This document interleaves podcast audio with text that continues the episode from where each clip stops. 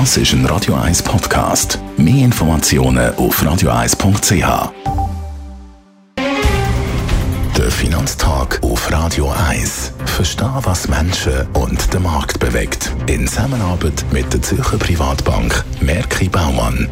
www.merkibaumann.ch wir reden mit dem Gerard Biasco, dem Anlagechef der Privatbank Merki Baumann und vergleichen die Schweiz mal ein bisschen mit dem Ausland. Gerard, wie hat sich die Schweizer Konjunktur 2022 bis jetzt geschlagen? Wacker, wacker kann man sagen. Nein, es ist tatsächlich so, dass, wenn man das erste Quartal anschaut, die Schweizer Wirtschaft ein halbes Prozent zugelegt, also die Wirtschaftsaktivität ist ein halbes Prozent stärker gewesen, verglichen mit der Vorperiode. Das ist zum Beispiel in den USA nicht so gewesen. Die amerikanische Wirtschaft ist zurückgegangen und die Schweizer Wirtschaft hat auch sich besser können entwickeln als die Eurozone. Insgesamt, wenn man anschaut, dann sind wir jetzt bereits 2,4 Prozent in der Wirtschaftsaktivität über dem Niveau, wo man vor der Corona Pandemie hat. Das ist wirklich ein respektables Resultat für die Schweizer Konjunktur. Welche Tendenzen zeigen sich denn aktuell?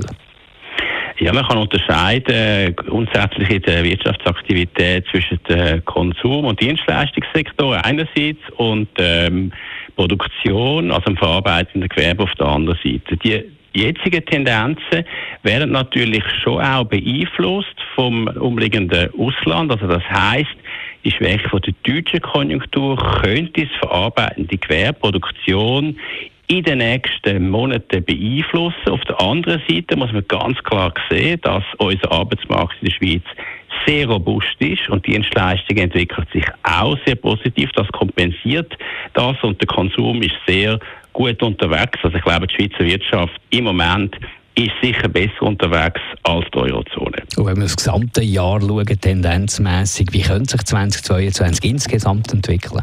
Ja, ich glaube, wenn man schaut, ähm, im Wirtschaftswachstum zum Vorjahr, dann sollten wir etwa 2, Viertel, 2,5 Prozent Wachstum äh, sehen. In der Eurozone kann man froh sein, wenn man im zweiten Halbjahr eine Rezession vorbeikommt, was nicht sicher ist.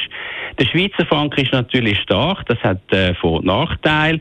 Die Exporte werden von dem nicht positiv beeinflusst. Aber was positiv beeinflusst wird, ist, dass bei uns die Inflation eben viel tiefer ist als in der Eurozone, wo sie schon fast bei 9 Prozent ist. Bei uns ungefähr 3,4 Prozent. Warum ist das so? Wenn der Franken stark ist, dann wird natürlich die importierte Inflation, also die importierten Güter, weil der Euro schwach ist, werden dann eben günstiger. Das heißt, wir haben weniger hohe Inflation und das unterstützt bei uns eben den Konsum. Und insgesamt kann man sagen, für das Bruttoinlandprodukt von der Schweiz für 2022 insgesamt kann man viel positiver sein als für die Eurozone und kann es also im internationalen Vergleich mit den meisten Regionen aufnehmen. Danke vielmals für die Einschätzung, Gerard Biasco, der Anlagechef der Privatbank Merki Baumann.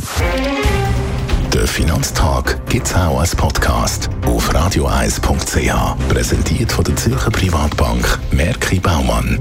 www.merkibaumann.ch